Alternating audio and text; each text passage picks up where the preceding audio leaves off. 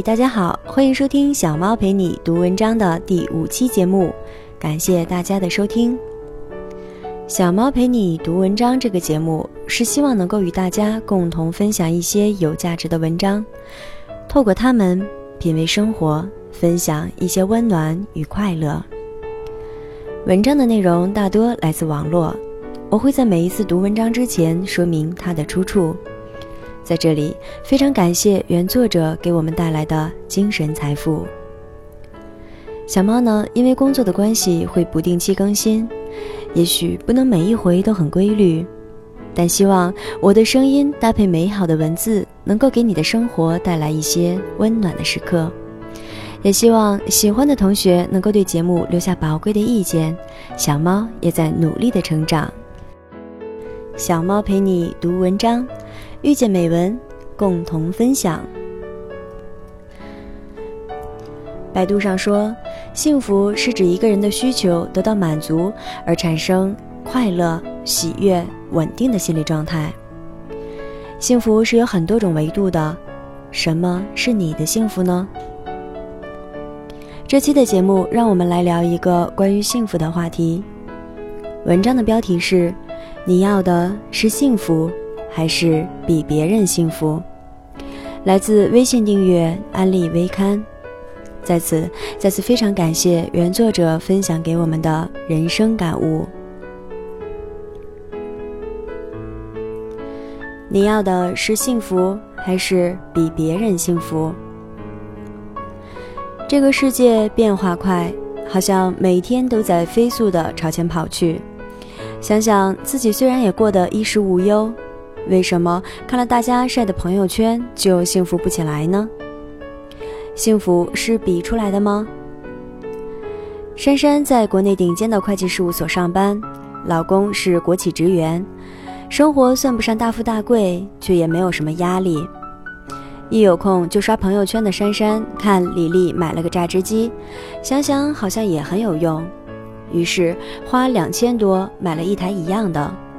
用了几次就束之高阁。圣诞节，老公建议回家吃，外面人多，他同意了。可看到朋友圈里 A 吃了烛光晚餐，C 收到钻石项链，她忽然对老公升起了一股无名火，一晚上说话都阴阳怪气。这些年，珊珊工作兢兢业业，收入也一路看涨，明明什么都不缺，可她却总觉得生活里缺点什么。归根到底，珊珊认为的是，我的幸福就是要比别人幸福。正是这个“比”字泄露了她的内心。表面上看是想在别人上面，其实是自觉落在了别人下面。但问题是，你用什么跟人比幸福？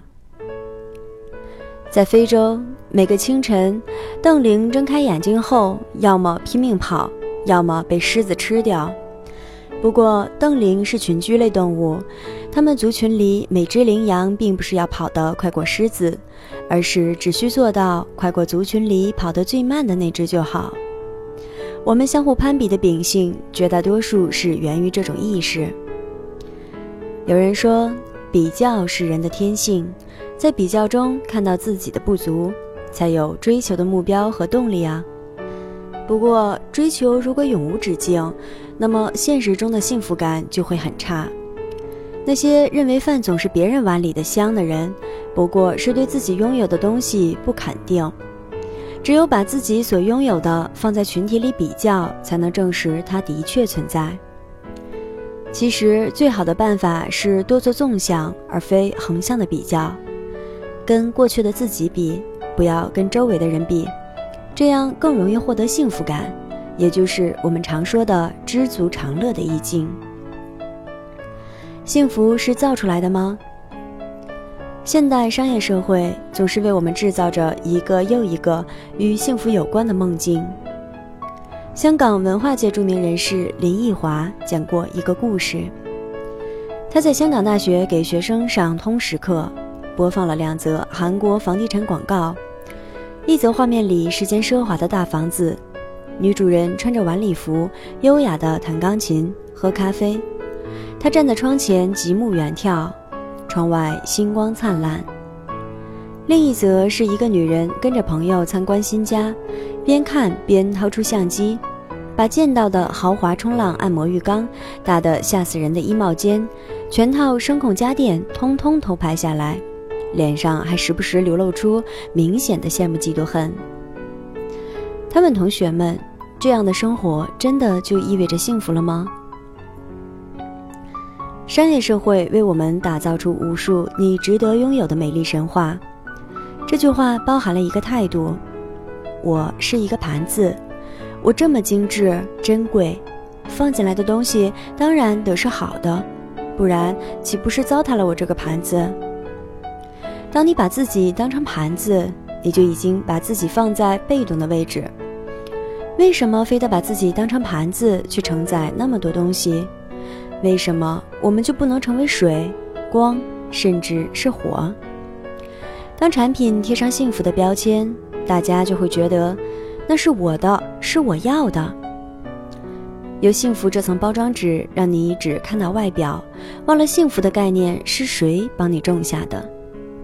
被物质迷惑了的，不仅是双眼，更是能够感知幸福的内心。幸福是可以看见的吗？林奕华曾经做过一个实验。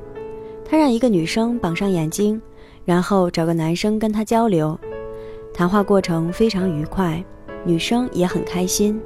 等聊完后，女生把蒙在眼睛上的布打开，她眼睛里明显流露出失望，因为那个男生长得实在不怎么样。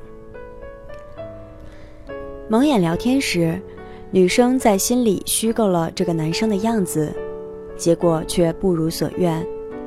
为什么我们会对别人失望呢？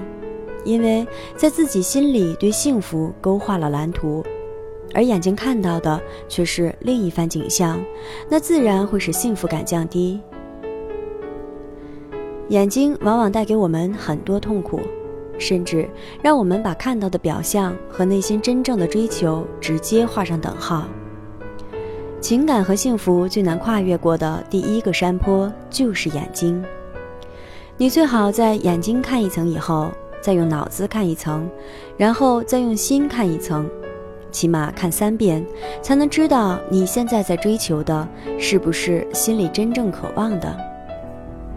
幸福好像很玄妙，它既看不到也摸不着，无法用物质来替代，和别人比不了，也无法被别人拿走。但幸福也很简单。就隐藏在生活的角角落落，时时刻刻。只有沉下心来，拨开眼前的迷雾，幸福才会像阳光一样温暖乍现。你要的幸福是比出来的、造出来的、可看见的，还是隐隐约约藏在心底，让你感受着踏实的、满足的？你要的幸福到底？在哪里呢？这里是小猫陪你读文章，遇见美文，共同分享。希望我们每个人都能够寻觅到属于自己的幸福。这期的节目就到这里，感谢大家的收听。小猫陪你读文章，希望能给你的生活带来一些温暖，一些快乐。